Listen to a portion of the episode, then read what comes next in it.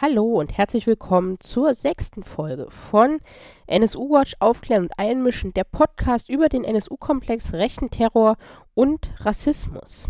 Ja, diese Folge ist eine längere Folge geworden, vor allem weil äh, in den letzten zwei Wochen im Münchner NSU-Prozess sehr viel los war. Tatsächlich, darauf haben wir lange gewartet, haben die Plädoyers der Verteidigung angefangen und zwei Verteidigungen, nämlich die Neuverteidigung von Beate Schäpe und die äh, Verteidigung von Carsten Schulze, die haben bereits ihre Plädoyers auch schon äh, abgeschlossen. Und darüber äh, spreche ich diesmal mit Fritz Burschel, der auch äh, für NSU Watch und auch die Rosa-Luxemburg-Stiftung den Prozess in München beobachtet. Und danach werfen wir einen Blick nach Hamburg, einen ganz ausführlichen Blick, gemeinsam mit der Initiative für die Aufklärung des Mordes an Süleyman Taschköprü. Und zwar sprechen wir da mit Robin Steinbrücke. Ähm, das ist der Sprecher der Initiative, die sich relativ neu gegründet hat und Aufmerksamkeit für den NSU-Komplex und den Mord des NSU an Süleyman Taschgebrü nach Hamburg bringen möchte. Die einzige Stadt, in der der NS, äh, NSU gemordet hat und das einzige Bundesland, in dem der NSU gemordet hat, ohne einen Untersuchungsausschuss. Und da werfen wir einen ausführlichen Blick darauf. Und am Ende ein paar Termine in der näheren Zukunft. Ja, und jetzt, wie gesagt, geht es los mit dem Gespräch mit Fritz Burschel und dem Blick nach München zum NSU-Prozess. So, hallo, in dieser Podcast-Folge haben wir hier Fritz Burschel äh, an der Leitung. Auch er beobachtet für uns, für NSU Watch, unter anderem den NSU-Prozess in München. Hallo Fritz. Hallo.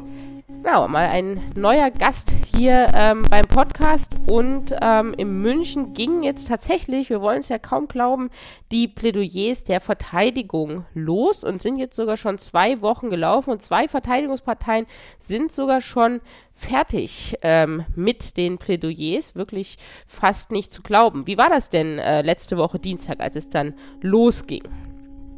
Ja, also wir hatten ja zunächst gar nicht damit gerechnet, dass es klappt, weil wir seit fast äh, elf Wochen gewöhnt sind, dass noch irgendwas dazwischen kommt. Und das sah auch an diesem Dienstag, also dem Dienstag der vergangenen Woche so aus, äh, als würde ein Störfeuer von Seiten des Neuverteidigers äh, Sprafke von André Eminger äh, dazwischengrätschen. Der hatte nämlich sich einen präsenten Zeugen mitgebracht und erhoffte sich von dem die, wie soll ich mal sagen, bahnbrechende Aussage, dass André Eminger am 4.11.2011, also dem Tag, als der NSU aufflog und als Beate Zschäpe die Wohnung in der Frühlingsstraße 26 in Zwickau in Brand steckte, dass er André Eminger da nicht in der Nähe oder dabei gewesen sein kann, weil er zu dieser Zeit mit einem Bauunternehmer zusammensaß und irgendwelche Bauprojekte besprochen haben will. Das Problem war nur, dass dieser präsente Zeuge zwar dann tatsächlich aufgerufen wurde, es ist nämlich relativ schwer, einen präsenten Zeugen äh, abzulehnen. Das heißt, einer, der einfach da ist, also den, der genau, schon mitgebracht den, hat. Den genau. er quasi mitgebracht ja. hatte, der Herr Sprafke. Und der hat äh, aber das definitiv nicht bestätigt. Das war also wieder einer von diesen Blindflügen, mit dem gerade versucht wird, den Prozess äh, weiter aufzuhalten, aus welchen Gründen nun auch immer. Und dann auf einmal war die Bahn frei. Also wir waren alle doch sehr verdutzt. Wir hatten dann nach diesem ersten Störfeuer an dem Dienstag nicht mehr damit gerechnet. Und dann wurde also wieder einmal, das ist ja auch schon mal passiert, vor dem Neuverteidiger dem Wahlverteidiger von Beate Zschäpe das Rednerpult aufgebaut und wir konnten es kaum glauben, er begann mit seinem Plädoyer. Und das hat sich dann über zweieinhalb Tage gemeinsam mit seinem äh, Kollegen Matthias Grasel haben die beiden äh, zweieinhalb Tage gesprochen ja, und im Grunde gesagt, was von ihnen erwartet wurde und was auch letztlich ihr Job ist. Sie haben natürlich versucht, die Schuld von Beate Zschäpe äh, grundsätzlich in Frage zu stellen und die Anklage zu erschüttern. Ähm, wobei nach dem Dafürhalten von nicht nur mir, sondern auch anderen Beobachterinnen und Beobachtern das nicht wirklich so toll gelungen ist. Denn ähm, Herr Borchardt hat sich als erstes geoutet als derjenige, der die Aussage von Beate Zschäpe, sie hat ja sehr spät im Prozess äh, sich eingelassen, dass er diese Aussage niedergeschrieben hat und dass wenn, so sagte er, diese Aussage Mängel habe, das seinem literarischen Talent anzulasten sei. Er hat also klar ausgedrückt, das ist nicht eins zu eins, was Beate Zschäpe ausgesagt hat, sondern das ist, was Beate Zschäpe ausgesagt hat, nachdem sie von ihrem Anwalt Borchert beraten worden ist und er das für sie formuliert hat. Und das klang dann natürlich ähm, äh, in dem Plädoyer wieder an und Borchert hat gesagt, diese Frau war mit diesen zwei Männern zwar im sogenannten Untergrund, aber sie äh, ist selbst Opfer gewesen in dieser Konstellation. Sie sei auf eine äh, soll ich mal sagen, hörige Weise von Uwe Böhnhardt, den sie geliebt habe, abhängig gewesen, sei von diesem auch misshandelt worden, sei aufgrund dieser Konstellation nicht von den beiden Männern weggekommen durch diese Hörigkeit und habe sich auch abhängig gewähnt von den Erträgen in Anführungszeichen der Banküberfälle, so dass sie äh, auch äh, nachdem sie äh, äh, von diesen Banküberfällen wusste, es nicht geschafft hat, sich äh, von den beiden loszumachen, auch nicht nachdem die beiden angefangen haben, ihr zu erzählen von den Mordtaten, die sie begangen haben, natürlich immer erst im Nachhinein, so behauptet Beate Zschäpe, und sie habe mit der Vorbereitung und Durchführung der Mordanschläge und der Sprengstoffanschläge nichts zu tun gehabt. Und darüber hat sich Borchert wortreich über, ja, wie gesagt, fast zweieinhalb Jahr, äh, Tage, nicht Jahre, ähm, ausgelassen, hat immer wieder die Bundesanwaltschaft angegriffen und gesagt, in dem Plädoyer der Bundesanwaltschaft seien die Aussagen von Beate Zschäpe komplett ignoriert worden und wenn sie berücksichtigt worden seien, dann nur um Belastendes gegen Beate Zschäpe da rauszupicken und äh, ein vorgefasstes Urteil quasi zu bestätigen. Gemeinsam mit der rechtlichen Würdigung, äh, die dann äh, der Kollege von Herrn Borchert Matthias Grasel vorgetragen hat, kommen diese beiden dann allen Ernstes zu dem Schluss, dass Beate Zschäpe, was die Mordtaten und die Sprengstoffanschläge angeht, weder Mittäterin war, noch auch nur der Beihilfe beschuldigt werden könnte. Das heißt, in ihrer Vorstellung, dass es äh, nur zu Beihilfe zu den Raubüberfällen äh, äh, eine Anklage geben kann und dass auch äh, das Anzünden der Wohnung und die Explosion dadurch äh, ihr angelastet werden könnten und sie dann mit zehn Jahren Gefängnis äh, Schuld und Tat angemessen bestraft wäre. Und das ist dann auch ihr Antrag gewesen. Und das hat uns natürlich schon ganz schön umgehauen, so eine so ein Versuch der weitestgehenden äh, Exkulpierung von Beate Zschäpe. Ja, und nochmal zurück. Ähm, es ging ja immer, also der Aussage von Beate Zschäpe, da wurde ja mehrfach gesagt, die sei so emotionslos und auch die Entschuldigung. Darauf hat er ja wahrscheinlich nochmal Bezug genommen, dass er das in Wahrheit ähm, formuliert hatte. Ist es eigentlich äh, üblich oder erlaubt oder besonders schlau, ähm, wenn man da eigentlich so eine anwaltliche Erklärung vorliest und sagt, ja, das, das hätte man ähm, selbst verfasst? Naja, also man muss schon auch, äh, ähm, äh, wie soll ich mal sagen, fairerweise sagen, letztlich ist es natürlich die Aufgabe der Verteidigung einer angeklagten Person, das Maximum für diese Mandantin oder den Mandanten herauszuholen. Insofern ist es natürlich vollkommen klar, dass ähm, die beiden neuen Anwälte, Pflichtverteidiger Grasel und Wahlverteidiger Borchert, äh, jetzt Beate Zschäpe nicht plappern lassen wollten, in Anführungszeichen gesprochen, sondern sie haben das, was sie möglicherweise glaubte sagen zu wollen, so gefiltert, dass es dann eine Aussage war, die sie selber nicht mehr vortragen konnte, sondern eigentlich logischerweise nur die beiden Anwälte.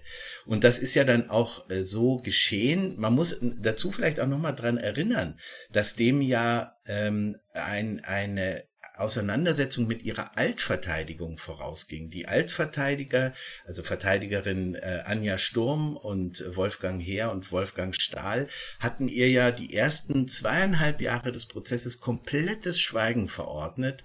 Und das ist ja eigentlich auch eine sehr gängige äh, Form als Beschuldigter auf eine Anklage zu reagieren. Das ist so ein bisschen sowas wie das heilige Recht eines Angeklagten, einer Angeklagten.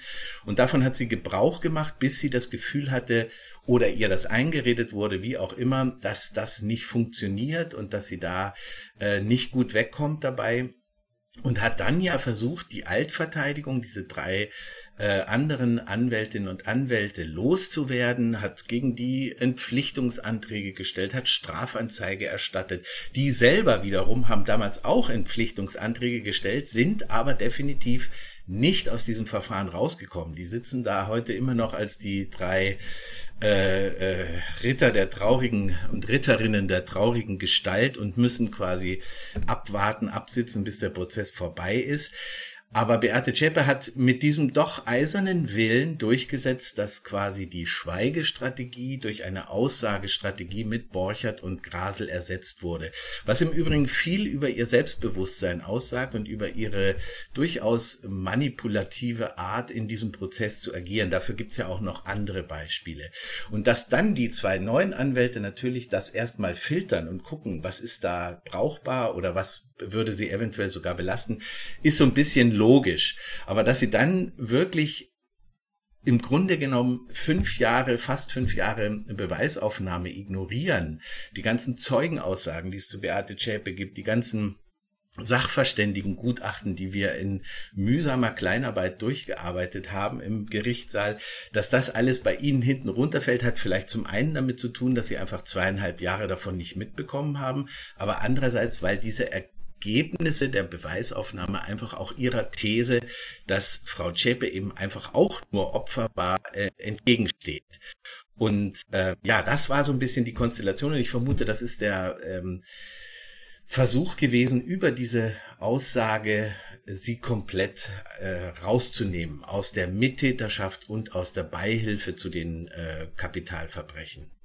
Hm. Und wir, wenn wir uns erinnern ähm, an diese Aussage, die hat sich ja im Wesentlichen an der Anklageschrift ähm, abgearbeitet, die ja zu dem Zeitpunkt schon mh, drei, zwei, drei Jahre ähm, alt war und hat eben genau nicht den Prozess mit äh, in den Blick äh, genommen und ja, man hat ja jetzt eigentlich über die letzten Jahre seit der Aussage ähm, gemerkt, dass dieses, sie war eigentlich auch äh, ein Opfer des NSU im Prozess nicht so fruchtet, aber trotzdem ähm, scheinen ja die, sie und ihre ähm, Anwaltschaft bei dieser Version ähm, der Ereignisse bleiben zu wollen. Also auch der ähm, Sachverständige Bauer, den die Neuverteidigung Chepe ja geladen hatte, der nochmals gesagt hat, ja, sie sei ja nur abhängig gewesen, ist ja sogar als befangen mhm. aus dem Prozess dann ähm, ausgeschieden sozusagen, aber trotzdem scheint so das ja es auch ausdrücken. das, trotzdem scheint das ja deren ähm, Weg zu sein, der ja jetzt konsequent wahrscheinlich mit diesem Plädoyer zu Ende gegangen wurde. Sie werden mit einem zu erwartenden Urteil dafür eine ziemliche Quittung bekommen. Das heißt, äh, es ist nicht äh, zu erwarten, dass das Gericht sich auf diese Argumentation einlassen wird. Ähm, äh, es ist im Grunde lässt sich auch jetzt schon sehen, dass auch ähm, die beiden Verteid Neuverteidiger selber nicht dran glauben. Also es war ein ganz, ganz interessantes, ganz interessanten Satz, den der Nebenklageanwalt äh, Björn Elberling gesagt hat. Er hat gesagt, also wenn Sie zehn Jahre Haft fordern, äh, nur zehn Jahre Haft fordern für ihre Mandantin äh, und sie schon sechs Jahre in Untersuchungshaft sitzt, dann hätten sie im Anschluss an so ein Plädoyer definitiv die Haftentlassung von Beate Zschäpe äh, beantragen müssen. Nachdem sie das aber nicht gemacht haben, nehmen sie offensichtlich ihre eigene, äh, ja, wie soll ich mal sagen, äh, Beweiswürdigung nicht ernst. Und so könnte man es betrachten. Also die Wahrscheinlichkeit, dass Beate Zschäpe mit dieser neuen Strategie äh, besser dasteht, als wenn sie dem der Strategie ihrer Altverteidigung gefolgt wäre, ist sehr unwahrscheinlich. Also ich gehe davon aus, dass sie äh, das volle Programm in Anführungszeichen äh, zu hören bekommen wird. Das heißt lebenslängliche Haft plus besondere Schwere der Schuld, also eine Haftentlassung nach 15 Jahren wäre nicht möglich, plus äh, vorsorglich beantragt die Sicherungsverwahrung, was bedeuten könnte, dass wenn sie sich in Haft nicht entscheidend verändert und irgendwelche Formen von Reue zeigt, dass sie tatsächlich ihr Leben lang nicht mehr aus dem Knast rauskommt. Und dafür war die äh, Performance äh, von Borchert und Grasel dann doch äh, eher dünn geraten, würde ich sagen. Und äh, vielleicht noch ein Wort, du hast es äh, äh, erwähnt, ähm, die Art und Weise, wie sie ihre Aussage getätigt hat, also dass äh, der, der ja durchaus nicht gerade für Sanftmut bekannte Vorsitzende Richter Götzl sich darauf eingelassen hat damals, dass Fragen die gestellt äh, wurden, nur schriftlich gestellt werden konnten und auch nur schriftlich und von den Anwälten vorgetragen beantwortet wurden. Das war schon auch ein starkes Stück und hat auch sehr viel darüber ausgesagt, wie ähm, viel Einfluss äh, Beate Zschäpe als Angeklagte auf den Verlauf des Prozesses genommen hat, wie viele Bedingungen sie gestellt hat. Es gab ja dann nach ihrer Aussage hat sie ja so eine formelhaftes, ein formelhaftes Bedauern artikuliert, äh, was das Leid der betroffenen Familien angeht, hat aber ausgeschlossen, dass sie Fragen der Nebenklage und der Nebenklagevertretung beantworten würde. Also hat quasi das Bedauern gleich mit einem Schlag ins Gesicht äh, ergänzt und ähm, es die Nebenklage, also zumindest eine Reihe der Nebenklagevertreterinnen und Vertreter hat sich ja de dennoch nicht das Recht nehmen lassen, diese Fragen wenigstens zu stellen. Und das war irgendwann im Juli 2016 äh, hat eine ganze Reihe von Nebenklagevertreterinnen und Vertretern diese drei, ungefähr 300 extrem scharfsinnigen, extrem auf den Punkt gestellten Fragen äh, im Gerichtssaal artikuliert. Und das wäre vielleicht die Stunde der Wahrheit gewesen. Das hätte die Stunde der Entlastung, der, des, des sich Einlassens sein können für Beate Zschäpe. Aber das hat sie kategorisch ausgeschlossen und eigentlich sich auch in letzter Konsequenz immer auch als Opfer der Nebenklage dargestellt, einer angeblich aggressiv gegen sie agierenden Nebenklage. Und äh, insofern stimme ich dir zu, hält sich dann am Schluss und bei so einem etwas ähm, ja äh, dünnen Plädoyer selbstverständlich das Mitgefühl oder Mitleid mit der Angeklagten Beate Zschäpe durchaus in Grenzen. Ja, ähm, vor allen Dingen, also dafür müsste ihre Story ja sozusagen stimmen, um äh, sich da zu entlasten. Aber das ähm, ist ja aufgrund der Erkenntnisse im Prozess und außerhalb des Prozesses einfach total unwahrscheinlich, dass ähm, die Geschichte, die sie erzählt, äh, dass da auch nur irgendwas dran. Ähm, medial war wahrzunehmen, dass gesagt wurde, Burchard hätte irgendwie die Bundesanwaltschaft massiv beschimpft. Magst du dazu nochmal ähm, was Letztes zu diesem Plädoyer der Neuverteidigung Zschäpe sagen? Naja, also ähm, die, die, also die Beweiswürdigung, die Würdigung äh, der Beweisaufnahme im Schlussvortrag der Bundesanwaltschaft ist natürlich eine äh, wie soll ich mal sagen, ein Schuldnachweis auf reiner Indizienbasis oder über weite Strecken auf Indizienbasis. Das ist natürlich im Vergleich zu Fakten, zu richtigen Beweisen, zu äh, Smoking Guns, äh, ist, ist das eine eher wackelige Angelegenheit. Aber nach den hunderten Tagen Beweisaufnahme ist diese Indizienkette, die eben auch die Schuld äh, von Beate Zschäpe, ihre Tatbeiträge, ihre, äh, wie soll ich mal sagen, ihre, ihre Mitgliedschaft in der äh, Gruppe NSU äh, nachweisen, sind sehr stark. Und insofern äh, ist es relativ logisch gewesen, dass die äh, Verteidigung von Beate Zschäpe versuchen musste, diesen Indiziennachweis ihrer Schuld in Frage zu stellen, hat dann äh, unglaublich pathetisch versucht, die Bundesanwaltschaft äh, zu kritisieren, die übrigens das alles stoisch zur Kenntnis genommen haben. Also da war kein Zucken auf der gegenüberliegenden Seite in den roten Roben.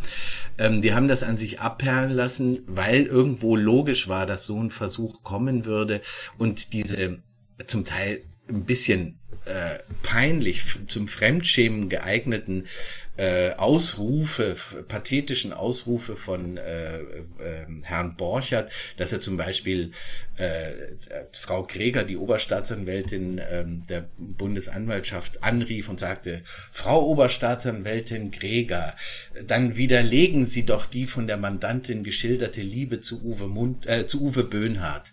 Und äh, also so in dem Stil ungefähr sind diese Attacken gegen die Bundesanwaltschaft gelaufen. Das war nicht alles falsch, was dort als Problem aufgespießt wurde von Borchert und Grasel, aber es war letztlich blieb es äh, enorm dünn. Es wurde nur äh, äh, quasi zugegeben, was nicht zu leugnen war und auch diese Geschichten, also zum Beispiel diese berühmten Fingerabdrücke, die auf ähm, ausgeschnittenen Zeitungsartikeln von Beate Zschäpe gefunden worden sind, also Fingerabdrücke von ihr auf diesen Zeitungsartikeln, die im Anschlagsarchiv des NSU abgelegt waren. Auch dafür hatte sie stets irgendwie eine plausible Erklärung, die gut in ihre Unschuldsgeschichte reingepasst hat. Also das war einfach keine äh, überzeugende Performance, definitiv nicht. Ja, wie war das denn jetzt? Ähm, wir nehmen jetzt auf am Samstag, den 5.5., nur so äh, nebenbei gesagt. Wie war das denn in der letzten Woche? Da gab es ja einen Verhandlungstag und da hat die Verteidigung von Carsten Schulze plädiert, auch mit einem über ein, einer recht überraschenden Wendung, ähm, wie schon bei Twitter zu entnehmen war. War das äh, ja. überzeugend oder wie äh, lief das ab? Also zunächst wieder diese Situation, äh, man muss sich klar machen, es ist die Verteidigung des Angeklagten, also die müssen das Maximum rausholen für ihren Mandanten. Das war jetzt bei Carsten Schulze ohnehin relativ einfach, weil Carsten Schulze, das wissen wir, ist der Einzige, der überhaupt Aussagen gemacht hat von den Angeklagten, der kooperativ war, der unter anderem Ralf Wohlleben schwer belastet hat, äh, der ähm, einfach auch Reue gezeigt hat, der im Übrigen außerhalb der Hauptverhandlung auch den Kontakt zu Hinterbliebenen der Ermordeten gesucht hat. Also da gibt es durchaus Geschichten, die seine Glaubwürdigkeit unterstreichen. Und insofern war es eigentlich ein ähm, äh, oder hätte sein können ein Spaziergang für seine Verteidigung, ihn in den äh, im besten Licht dastehen zu lassen. Ähm, das haben sie auch versucht, aber sie haben sich zum Ziel gesetzt, einen bedingten Vorsatz bei der Beschaffung und Übergabe der berühmten, in Anführungszeichen, Signaturwaffe des NSU, der Cesca 83, äh, Carsten Schulze einen bedingten Vorsatz zu unterstellen. Das bedeutet, dass er beim Kauf und bei der Übergabe dieser Waffe mit dem Schalldämpfer durchaus ähm, damit rechnete oder hätte rechnen können, dass diese Waffe gegen Menschen zum Einsatz gebracht wird. Und äh, diesen bedingten Vorsatz, das ist der Grund, warum die Bundesanwaltschaft äh, äh, gesagt hat, also so ganz ungeschoren kommen sie hier nicht raus. Sie haben, wenn ich das jetzt richtig in Erinnerung habe, drei Jahre Jugendhaft für ihn gefordert. Jugendhaft übrigens, weil er zum Tatzeitpunkt äh, auch von, vom Gerichtspsychiater als durchaus noch als Jugendliche anzusprechen eingestuft wurde. Und äh, diese drei Jahre Jugendhaft äh, hat, hat haben dem den Verteidig der Verteidigung gestunken. Und insofern mussten sie ihn letztlich komplett äh, rausnehmen aus den Vorwürfen, die ihm im Zusammenhang mit dem NSU-Prozess gemacht wurden. Und das war dann schon bizarr. Also sie haben quasi so einen äh, jungen, äh, noch ein bisschen naiv dummen Kerl aus ihm gemacht, der in diese rechte Szene geraten ist, niemals natürlich diese Ideologie angenommen hat, diese äh, Zeit in der, diese kurze, sehr kurze Zeit in der rechten Szene nur, wie Sie sagten, episodenhaft wahrgenommen hat und letztlich äh, diese Zeit nur äh, ein Abschnitt auf dem Weg zur Selbstfindung oder auf dem Weg der Selbstfindung gewesen ist. Wir wissen, er hatte dann sein schwules Coming Out und ist dann auch weggegangen aus Jena, war enttäuscht von seinen äh, ehemaligen Kameraden und so weiter. Also sie haben ihn quasi auch aus der ideologischen Verbindung dies der Kameradschaft Jena und des Thüringer Heimatschutzes rausgenommen, ähm, haben gesagt, er konnte nicht ahnen, zu was diese Leute bereit waren und sei deshalb ähm, äh, mehr oder weniger letztlich äh, unschuldig an den Taten des NSU und auch der bedingte Vorsatz sei nicht da. Und deshalb, und da ist uns dann schon ein bisschen der Frühstückskaffee aus dem Gesicht gefallen, haben dann ähm, einen Freispruch für ihn gefordert. Und ähm, einige haben hinterher beim, als wir darüber gesprochen haben, draußen vom äh, Strafjustizzentrum in der Nymphenburger Straße in München, haben dann einfach auch gesagt, äh, das war eklig, das war, das wäre nicht nötig gewesen, ihn so komplett äh, weiß anzustreichen und zu sagen, dieser Mann ist makellos. Letztlich war das eine kleine, ein kleiner Stolperer auf einem sonst äh, geraden und nachvollziehbaren Weg. Insofern waren, war auch dieser Dienstag eigentlich ähm, äh, einerseits nachvollziehbar, sie sind die Verteidigung, andererseits dann in der Pointe schon echt drüber. Also das hat, ähm, hat vielen und auch mir ganz persönlich überhaupt nicht gefallen. Und ich meine, es ist, tut ja so, als ob so ein Prozess praktisch im luftleeren Raum stattfindet oder so ein Plädoyer im luftleeren Raum stattfindet, als hätten wir nicht irgendwie äh, A, im Prozess Dinge über Carsten Schulze äh, gelernt, als, als wüssten wir nicht, äh, welche Position er eingenommen hat äh, in der Neonazi-Szene in den 90er Jahren. Also das lässt das ja völlig äh, außen vor, weil er war ja nicht nur das, was äh, landläufig ein sogenannter Mitläufer genannt wird, sondern er hat ja Führungsposition in der ähm, Jugendorganisation der NPD eingenommen. Ähm, das, also er war ja da auch nicht irgendjemand und das, das weiß man ja auch. Und dann sich hinzustellen, zu behaupten, ja, das war aber nur so ein äh, Stolperer und er fand das ideologisch ja gar nicht, ist ja ähm, absurd. Das ist total absurd. Und gerade im Zusammenhang äh, mit den jungen Nationaldemokraten in Anführungszeichen äh, äh, haben sie dann tatsächlich darauf abgestellt, dass äh, ja solche Jugendorganisationen von Parteien ja zunächst mal gar nicht inhaltlich seien, sondern dass es da um Kameradschaft und Gemeinschaft gehe und dass es da um das Lagerfeuer und das gemeinsame Campen und so weiter geht und dass ideologische Schulungen erst viel viel später ansetzen, um die Leute dann weiterzubilden verbinden. Und auf die Art und Weise haben sie ihn im Grunde genommen zu einem Jugendleiter gemacht, äh, der, äh, was weiß ich, äh, randommäßig irgendwelche Jugendlichen auf, auf Freizeiten und Zeltlager begleitet hat. Nicht anders, als wäre er bei der Gewerkschaftsjugend oder meinetwegen bei den Jusos gewesen. Und das war schon also wirklich ärgerlich. Also und, und vor allen Dingen sein ähm, sein Anwalt äh, Pausch hat quasi das, was sein Anwalt Hösel vorher gesagt hatte, dann nochmal in so einem extrem pastoralen Ton nochmal wiederholt. So wie, also wirklich wie eine Predigt hat er dann gesagt, ja, so und so ist das gewesen und man muss das doch so sehen. Also es war echt, also das hätte ich ehrlich gesagt von den beiden, die definitiv jenseits irgendwelchen Verdachtes stehen, Sympathien für eine rechte Szene zu haben, das hätte ich von den beiden jetzt so in der ein bisschen schleimigen Art auch nicht erwartet, muss ich sagen. Ja, aber letztlich ähm, es ist halt auch nur ein Prozess gegen Neonazis und bei Prozessen gegen Nazis und Neonazis ist das ja üblich, sich mit den kuriosesten ähm, Ausreden zu versuchen, um das politische Motiv ähm, herumzudrücken und es ist ja sehr häufig leider äh, auch sehr erfolgreich. Äh, insofern kann man es ja auch mal im NSU-Prozess versuchen wahrscheinlich. Also vielleicht ein Satz noch äh, dazu, weil es ist natürlich klar, jetzt geht es in dieser Plädoyerphase der Verteidigung ausschließlich um die Angeklagten, um die fünf Leute, die hier mit konkreten äh, Taten äh, konfrontiert werden.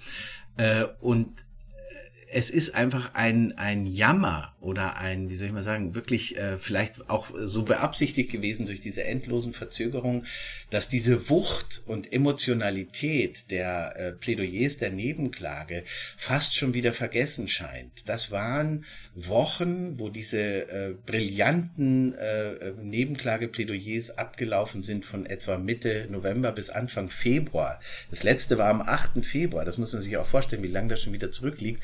Und das hat man noch mal eine Zeit lang einfach in Erinnerung gerufen, um was geht es hier eigentlich? Es geht um neun rassistische Morde, es geht um einen Polizistinnenmord, es geht um ein, äh, es geht um 43-fachen versuchten Mord. Einerseits der Kollege von Michel Kiesewetter, der ermordeten Polizistin, andererseits die Menschen, die in der Kolbstraße die junge Frau, die in der Propsteigasse schwer verletzt worden sind von den Bomben des NSU. Es geht um die Menschen, die bei den Banküberfallen extrem brutal äh, misshandelt worden sind oder sogar auch lebensgefährlich verletzt worden sind. All das wurde nochmal wachgerufen und der Kontext von institutionellem Rassismus, das heißt also den jahrelangen äh, äh, Versuchen von Ermittlungsbehörden, die Familien in die Enge zu treiben, sie damit zu demütigen, sie damit immer wieder der irgendwelcher äh, ähm, äh, Schuld zu bezichtigen und so weiter. Und dann natürlich die, äh, was, was ja ein großer, wichtiger Teil der Plädoyers der Nebenklage war, äh, die Verstrickung von äh, dem Inlandsgeheimdienst des Verfassungsschutzes in die Nazi-Szene, äh, das, was sie wussten über den NSU, wie lang sie es wussten, wie genau sie zum Teil Bescheid wussten, wie nah viele ihrer uns zumindest von den 40 namentlich bekannten V-Leuten, wie nah die zum Teil an ihnen dran waren. Das wurde alles da nochmal in Erinnerung gerufen und zwar mit so einer Intensität. Und naja, das ist jetzt, wo diese Plädoyers kommen, hat man das Gefühl, ja, mein Gott, das ist halt irgend so ein monströses Verbrechen, ein Kriminalfall, der jetzt mit den äh, Plädoyers der Verteidigung dann auch langsam auströpfelt. Und das muss ich sagen, das habe ich sehr bedauert. Insofern bin ich froh, dass es diese Plädoyers zumindest zum Teil jetzt auch in Buchform und zum Nachlesen gibt. Ich gucke da immer wieder rein, um diese Stellen auch wieder aufzusuchen und bin davon echt sehr, sehr begeistert.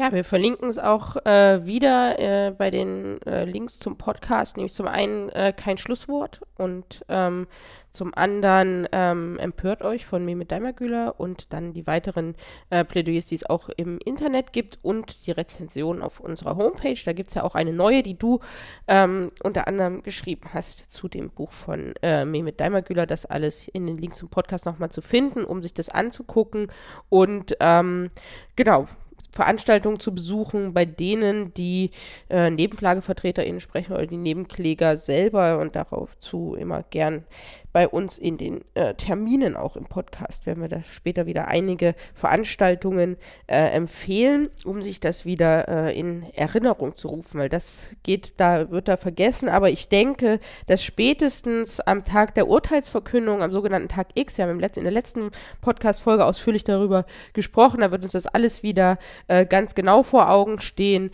denn da gibt es dann eine große Kundgebung und eine Demonstration in München, Kundgebung äh, deutschlandweit, ähm, und da werden auch die Angehörigen Betroffenen vor Ort sein in München und ich denke, da wird uns das Gesamtbild spätestens äh, wieder ziemlich äh, genau vor Augen stehen und auch zeigen, ähm, genau, wie das weitergehen wird nach dem Prozess. Äh, darf ich noch eine ja, Sache klar. sagen? Ähm, also äh, in der übernächsten Woche ähm, also vom, Moment mal, da muss ich jetzt kurz nachdenken, vom 15. bis zum 17. Äh, sind ja die äh, Plädoyers der Verteidigung von Ralf Wohlleben äh, angesagt, also zumindest nach dem vorläufigen Plan von äh, Richter Götzl. Und wir wissen, Ralf Wohlleben ist derjenige, auf den die deutsche, bundesdeutsche Nazi-Szene blickt und äh, dem die Solidarität dieser Szene gilt. Und ähm, es ist zu erwarten, dass dort wirklich super unappetitliche äh, Dinge zu hören sein werden. Insofern sollten äh, Leute, die äh, vielleicht verhindern wollen, dass äh, sich allzu viele Neonazis im Zuschauerraum äh, befinden, sollten sich vielleicht jetzt doch nochmal nach München begeben, wenn sie den Prozess vielleicht sowieso schon lange sehen wollten und dafür sorgen, dass dort die Stimmung nicht entsprechend den zu erwartenden unappetitlichen Plädoyers der Verteidigung Wohlleben kippt. Genau, das ist hier laut dem Plan am 15. Mai, 16. Mai und 17. Mai. Und wir wissen das ja zum, unter anderem vom Geburtstag von Ralf Wohleben, dass da einfach jede Menge Neonazis kommen. Und wenn die keinen Platz finden, dann kommen sie auch äh, nicht rein. Und das wäre ja schon äh, sinnvoll. Zum anderen kann man dann eben kritisch dieses ähm, Plädoyer der Wohllebenverteidigung, was wahrscheinlich an Unappetitlichkeit nicht zu übertreffen sein wird, ähm, nochmal begleiten und beobachten. Ja. Und das äh, bringt mich natürlich auf ähm, den nächsten Punkt, Tag X schon angesprochen, nächste Woche schon angesprochen, die äh, Voraussage des, der Urteilsverkündung für diese Folge des Podcasts. Es gibt immer wieder Nachfragen. Das kann jederzeit wieder kassiert werden. Es gilt jetzt äh, praktisch bis ähm, Dienstag, den ähm, 8. Mai, weil dann gibt es neue Ereignisse äh, im NSU-Prozess, aber so lange wird diese Voraussage stehen. Das heißt, die kann jederzeit geändert werden. Deswegen für diesen Moment. Wir haben jetzt hier in der Prozessvorschau für den 8. und 9. Mai, für den 8. Äh, André Emminger das Plädoyer, äh, Mittwoch, 9. Mai Holger Gerlach, dann wie gesagt 15., 16., 17. Ralf Wohlem und dann am 5. Juni soll die äh, sogenannte Altverteidigung von Beate Zschäpe, also Sturm Turmstahl her, äh, sollen dann ihr Plädoyer halten. Das ist das, was ähm, Götzl angesagt hat. Wenn das jetzt so läuft, wann würdest du sagen, wäre ähm, ein möglicher Termin für die Urteilsverkündung? Ja, also das wäre ja die erste komplette äh, Juniwoche, wo die letzten Plädoyers der Verteidigung über die Bühne gehen könnten. Müssen wir mal abwarten, wie die Altverteidigung Zschäpe das macht, äh, wie viel sie plädieren will, worauf sie hinaus will, ob sie länger braucht vielleicht als diese Woche. Also wenn wir mal sagen, Mitte ähm, äh, Juni sind dann auch die letzten Worte der Angeklagten vorüber und man hat ja auch munkeln hören, dass die Bundesanwaltschaft sich eventuell noch eine Replik auf einzelne Punkte der Plädoyers der Verteidigung herausnehmen will äh, oder vorbehalten will. Das heißt, wir müssen also Mitte äh, Juni bis vielleicht äh, zweites Drittel Juni rechnen, dass noch äh, Prozessbetrieb ist, wenn ich das mal so äh, technisch ausdrücken darf. Und dann hat ja das Gericht ähm, durchaus mindestens zehn Tage Zeit. Es gibt auch Leute, die sagen, dass bei, einem, bei einer Länge von über fünf Jahren auch diese gesetzliche Frist von zehn Tagen bis zum Urteil durchaus etwas länger dauern kann. Ähm, das wissen wir nicht, aber das wäre dann definitiv Ende Juni, Anfang Juli, dass ein Urteil kommen könnte. Wenn wir jetzt die üblichen Verzögerungen mit einrechnen und so vielleicht Mitte Juli? Mitte Juli hätte ja vor allen Dingen den Vorteil, dass die WM der äh, Fußballmänner schon wieder vorbei ist, wenn ich das richtig sehe, was ja immer so ein bisschen die Gefahr birgt, dass einfach mal auf diesen Zirkus ja der meiste, äh, die meiste Aufmerksamkeit liegt und äh, Deutschland irgendwie schwarz-rot-gold angemalt ist und wenn in dieser Zeit das Urteil fällt, ja, muss man sicherlich sehr stark dafür kämpfen, dass es ähm, eine Aufmerksamkeit dafür gibt. Das erinnert ganz bitter an, ähm, ein bisschen, ne, aber bitter an 2006, als die Fußball-WM der Männer in Deutschland stattgefunden hat und gleichzeitig die Demonstration der Angehörigen der äh, NSU-Opfer durch leere Straßen gegangen sind. Ähm, diese unschöne Parallele, das wäre schon gut, wenn das ähm, vermieden wäre, auch wenn wir natürlich gar keinen Einfluss drauf haben. Aber Mitte Juli wären wir dann ja mit, wäre das ja ganz gut. Gut, dann ähm, bedanke ich mich bei dir und wir sind mal gespannt, ob die ganzen Voraussagen, ob das so kommt und ob es einfach so weitergeht, wie äh, Götzel das äh, angesagt hat mit der Verteidigung ist, äh, mit der wir Reihenfolge der Verteidigungsplädoyers. Wir sind alle gespannt. Wir sind alle ich gespannt. danke auch. Vielen Dank. Tschüss. Tschüss. Heute im Podcast zu Gast ist Robin Steinbrügge von der Initiative zur Aufklärung des Mordes an Süleyman Taschkeprü in Hamburg. Hallo. Hallo. Ja, ihr seid ja jetzt in den letzten Wochen das erste Mal in Erscheinung getreten, nämlich mit einem Forderungskatalog an die Stadt Hamburg. Und vor allen Dingen geht es ja darum, dass Hamburg jetzt inzwischen das letzte Tatortland ist, das letzte Land, dem der NSU gemordet hat, äh, ohne einen Untersuchungsausschuss. Denn in Mecklenburg-Vorpommern ist jetzt einer eingerichtet worden. Und ähm, ja, da haben wir von NSU Watch ja auch äh, eine Pressemitteilung zu rausgegeben, aber ihr eben auch. Ja, erzähl doch mal von äh, eurer Initiative. Ja, äh, ganz richtig. Hamburg ist das letzte Land äh, ohne einen Untersuchungsausschuss, obwohl es Tatortland ist und obwohl eigentlich ganz eindeutige Hinweise äh, und auch eigentlich Beweise da sind zu ähm, zum einen der natürlich äh, sehr gut organisierten Neonazi-Szene in den 2000er Jahren und damit auch in der Zeit, äh, als Süleyman Taschköprü hier ermordet wurde. Zum anderen auch ganz eindeutige ähm, ja, Verweise, Aussagen ähm, und Beweislagen da sind zu den ähm, ja nicht nur Fehlermittlungen der Polizei, sondern den tatsächlich äh, großteils rassistisch angeleiteten Ermittlungen der Polizei. Und da ist es schon äh, nicht nur bemerkenswert, sondern halt äußerst bedenklich und demokratiefeindlich, wenn es keinen Untersuchungsausschuss in der Stadt Hamburg dazu gibt.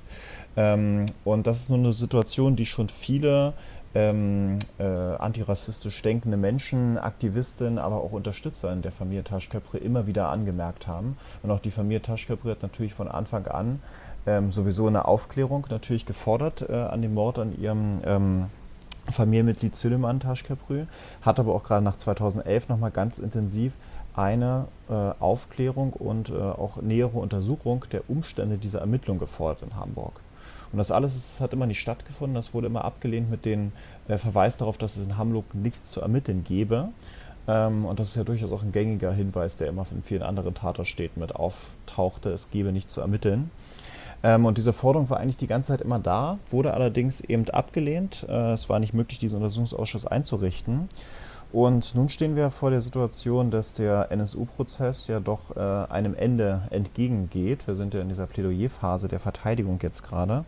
Äh, und ähm, womit wir natürlich auch rechnen äh, müssen, ist, dass mit dem Ende des NSU-Prozesses auch die Aufmerksamkeit für die Taten des NSU und für die ja, Gelingensbedingungen, die ja gerade durch äh, Polizeien, Verfassungsschutz, Medien und eben auch eine unkritische Gesellschaft geschaffen wurden, dass die damit auch keine weitere Aufmerksamkeit mehr haben.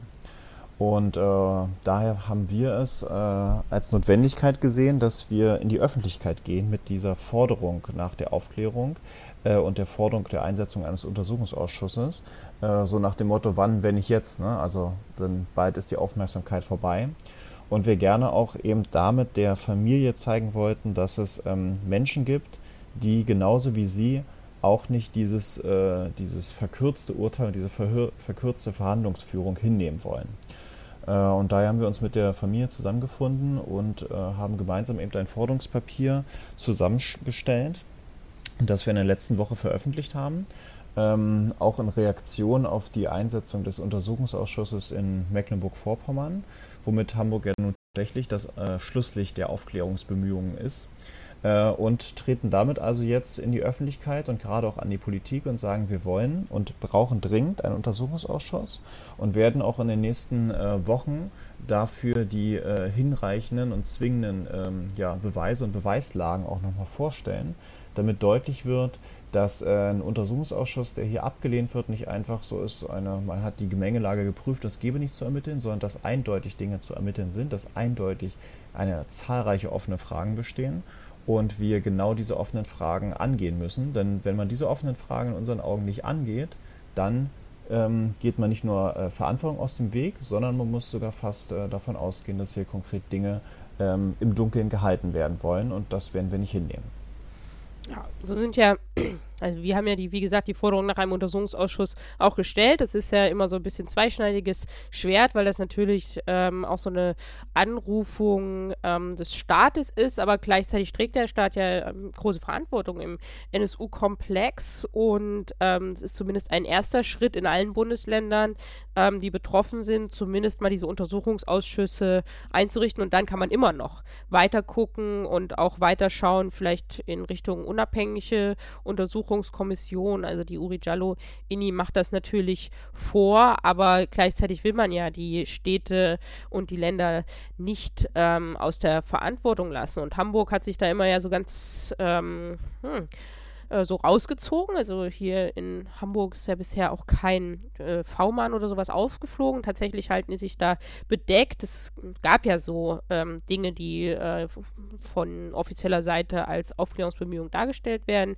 Nämlich es gab Sitzungen des Innenausschusses, wo ja ähm, Leute vom, von der Polizei und vom Verfassungsschutz vorgeladen werden, die dann auch Fragen beantworten, natürlich ohne Aktenrückhalt. Das heißt, die Abgeordneten können fragen, die Fragen müssen sich aber irgendwo her sozusagen erarbeiten, aus den Akten nicht und sie können die Antworten natürlich auch nicht überprüfen. Und dann weil sie nicht schauen können, ob das stimmt, was ihnen gesagt wird. Und ähm, die Parlamentarische Untersuchungskommission oder ähm, Parlamentarische Kontrollgremium für das Verfassungsschutz PKK in Kurz in äh, Hamburg, die tagt ja auch geheim und deswegen ähm, war es das dann auch an Aufklärung. Es gab dann einen ungefähr 90-seitigen Bericht. Der Senat antwortet auf die Fragen der Bürgerschaft, wo nochmal nacherzählt wurde, was in allen anderen Untersuchungsausschüssen so über Hamburg gesagt wurde. Und da kam dann immer raus, ja, sehr wenig.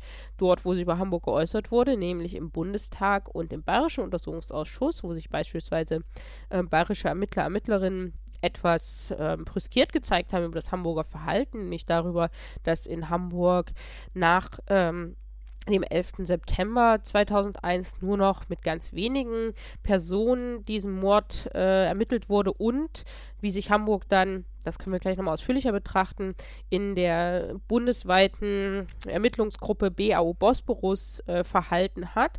Das wurde da aufgemacht, aber da wurde dann immer gesagt, ja, naja, aber das konnte man ja nicht wissen und die Polizei hat im Grunde nichts falsch gemacht. Und seitdem dieser Bericht raus ist, vor ein paar Jahren liegt das ja ähm, brach und es wird verwiesen auf den Prozess. Aber der hat ja bisher keine Hamburger Antworten groß gebracht, oder wie seht ihr das? Ja, es ist sowieso die Sache, dass wir äh, zu Hamburg tatsächlich eine ganz, ähm, ja, total fragmentarische äh, Situation haben, was die sowohl äh, Kenntnisse angeht, als auch vor allem die Aussagen angeht. Und irgendwie ist es schon immer wieder ein bisschen äh, ja, überraschend. Ich meine, vieles ist im NSU-Prozess oder in dem ganzen NSU-Ermittlungen sowieso überraschend, wenn man das mal so ähm, positiv sagen will. Ähm, dass äh, sich total wenig um Hamburg eigentlich dreht, obwohl wir mit Hamburg eben eine äh, Bewegungshauptstadt äh, rechter Bewegung haben. Ne? Also da muss man nur Jürgen Rieger oder Gesa Paar als Stichworte nennen, ähm, die äh, totale zentrale Organisierungspersonen sind und dementsprechend natürlich auch total viel äh, Neonazis nach Hamburg äh, geholt haben, beziehungsweise immer wieder hier, äh, also wir haben bundesweit äh, ständige Treffen hier äh, von Neonazis in den 2000ern gehabt. Von daher hat Hamburg für die Neonazis hier eine total große Bedeutung. Und es ist ähm, bemerkenswert, wie da gesagt werden kann, es gebe hier nichts in der Tiefe noch weiter zu ermitteln. Zumal das ja sowieso merkwürdig ist, dass wir mit dem NSU-Prozess ja nicht nur äh, sehen, was da für unglaublicher Schrecken den äh, Familien äh, widerfahren ist, sondern dass wir gleichzeitig ja auch ablesen können und deutlich erkennen können, dass die Art und Weise, wie aktuell Ermittlungsbehörden und sogenannte Schutzbehörden wie Verfassungsschutzämter funktionieren, unbedingt auf den Prüfstand gehört. Man sieht ja gerade, dass diese Behörden nicht gegen sich selber ermitteln können und nicht ihre eigenen Taten nachhaltig und tiefgehend reflektieren können. Was ja auch an sich jetzt nichts völlig sozusagen äh, kein Alleinstellungsmerkmal dieser Behörde ist, sondern sowas hat man überall. Wer ermittelt denn schon gegen sich selber? Also das ist ja eine, eine Grundsache, wo man, äh, wo man sich so sagt, klar, wer ermittelt schon gegen sich selber und, äh, und äh, macht sich selber sozusagen, schafft sich Probleme. Aber da es staatliche Institutionen sind, stehen sie in der Verantwortung, das zu tun. Sie sind eben nicht irgendwelche VW-Konzerne, die aufgrund von Profitinteressen nicht gegen sich selber ermitteln, sondern es sind staatliche Institutionen, die staatlich gefördert sind, die durch die Opferfamilien selber sogar von ihren eigenen Steuerzahlungen bezahlt wurden. Und damit müssen sie sich diesen Willen der Leute ja auch beugen und können nicht einfach sagen, wir haben etwas ermittelt und damit ist die Sache für uns äh, beendet. Wir konnten bedauerlicherweise keine äh, weiteren Erkenntnisse hierzu bringen.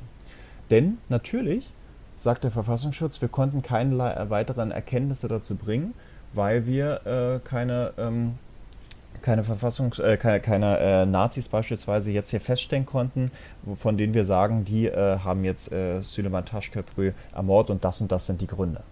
Weil wir zum einen ja auch wissen, wie schlecht der Verfassungsschutz tatsächlich auch in seinem eigenen Bereich arbeitet, wie schlecht er gerade in dem Bereich der, ähm, der extremen Rechten arbeitet. Ähm, wir sehen ja, wie viele strukturelle Fehler der Verfassungsschutz äh, begangen hat in den letzten Jahrzehnten, wenn wir uns das V-Mann-System anschauen. Also von daher merken wir, dass diese Behörde an sich schon nicht äh, sonderlich äh, up-to-date ist und äh, agieren kann eigentlich. Und zum anderen sehen wir aber auch, welche äh, Strukturen des strukturellen Verschweigens und auch der Nichtaufmerksamkeit für die Ermittlungspraxis da sind. Und das ist ja gerade der Punkt dran ich bin auch nicht überrascht, dass der Hamburger Verfassungsschutz nicht irgendwelche äh, äh, ähm, Nazi-Strukturen feststellen konnte, aufgrund der nicht großartigen Kompetenz, die dort vorhanden ist. Zum anderen aber auch, weil es ja auch um noch mehr geht. Es geht ja in dieser Forderung nach dem Untersuchungsausschuss nicht allein darum, wen können wir jetzt hier noch an konkrete Tatpersonen feststellen, sondern auch gerade zu ermitteln, wer waren denn diejenigen eigentlich, die äh, dafür gesorgt haben, dass man äh, zusammensitzt, auch mit der sogenannten eben äh, politischen Ex, dem Polit den Abteilung für politischen Extremismus und sagt, wir hätten ja alles ermittelt, aber nicht dazu nennt, dass die einzige Person, die geschickt wurde vom Verfassungsschutz, diejenige war, die für sogenannten Ausländerextremismus, nämlich PKK, zuständig war und nicht beispielsweise exakt nicht und äh, äh, scheinbar absichtlich nicht eine Person, die für den Bereich Rechtsextremismus zuständig war, geschickt wurde. Ja, da sieht man also, das sind ja einfach, das sind ja Ermittlungsprozesse und das sind ja auch Ermittlungsprozesse, die zustande kommen aufgrund bestimmter Überzeugungen, die dort sich durchsetzen von der äh, Abteilungsleiterebene runter auf die Leute, die dann äh, entsprechend da mit den Ermittlungen betraut sind, die ermittelt werden müssen tatsächlich. Das muss auf den Prüfstand und dazu ist ein Untersuchungsausschuss da, das zu machen, auch diese äh, Notwendigkeit zu bringen, weil es gibt ein Versprechen, das die Politik den äh, Opfern gegeben hat und das war eine lückenlose Aufklärung, wie Angela Merkel es gesagt hat. Das ist, war eine rückhaltlose Aufklärung, wie äh, der damalige Innenminister, äh, Innensenator von Hamburg es gesagt hat, Michael Naumann. Und wenigstens das sollte eingehalten werden und wenigstens das sollte erfüllt werden, damit die Opfer, die sowieso nichts mehr großartig hoffen können, denen auch niemand was gut machen können in irgendeiner Art und Weise, weil sie äh, den Verlust äh, ihrer, ihres geliebten Familienangehörigen erlebt haben, ähm, dass mit wenigstens etwas sehen, dass sich etwas bewegt. Und diese Nichtbewegung, die muss allein stattfinden. Auch wenn man natürlich die ganze Kritik an solchen Untersuchungsausschüssen äh, dabei auch mit bedenken muss. Aber wenigstens diesen einen Schritt, der muss getan werden.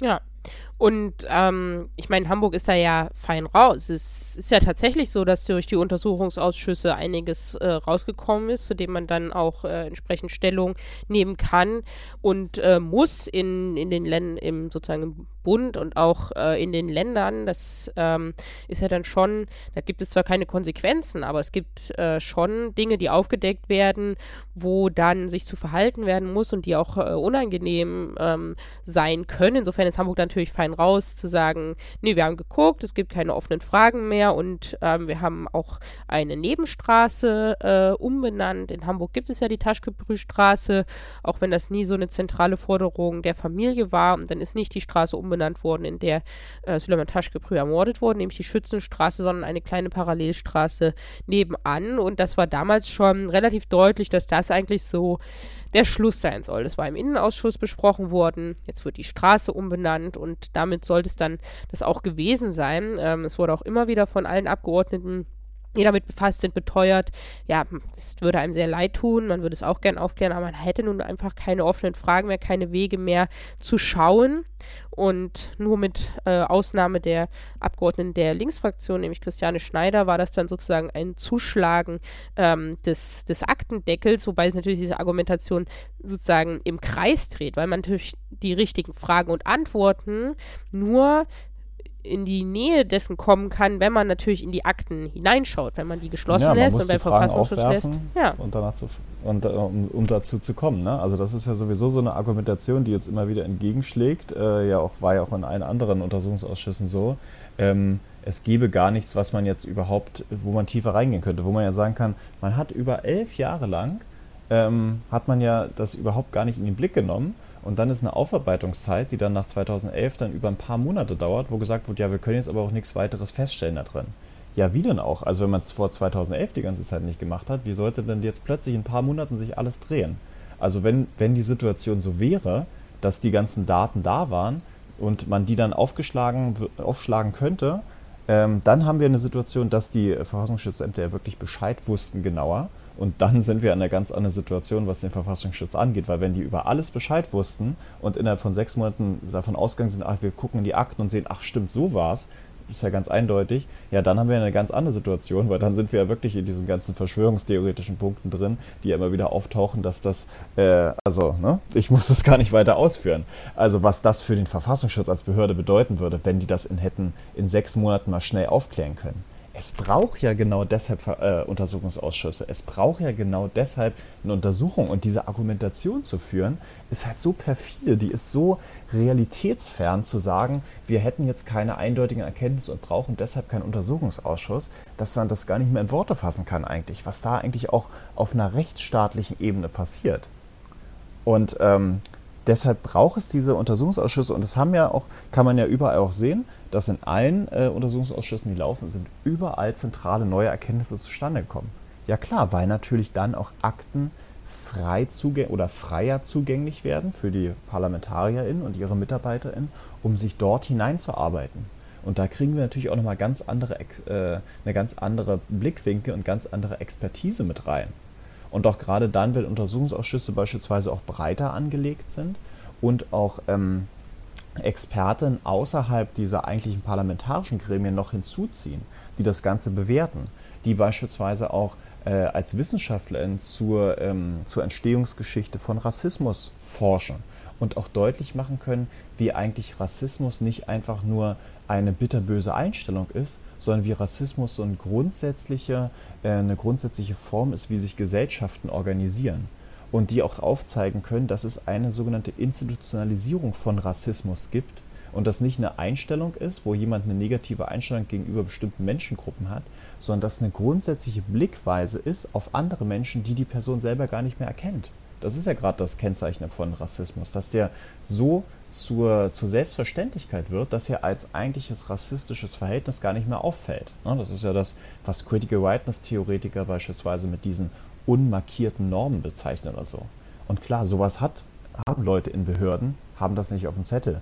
Und ich muss sagen, also mein Wunsch wäre, dass sie das auf dem Zettel haben, aber ich muss auch sagen, gut, ich kann verstehen, dass die halt da eine andere Blickweise drauf haben, aber da müssen wir ran, da müssen wir reingehen damit. Und genau das bieten Untersuchungsausschüsse, nämlich diese Sachen zu reflektieren und eigentlich zu verhandeln.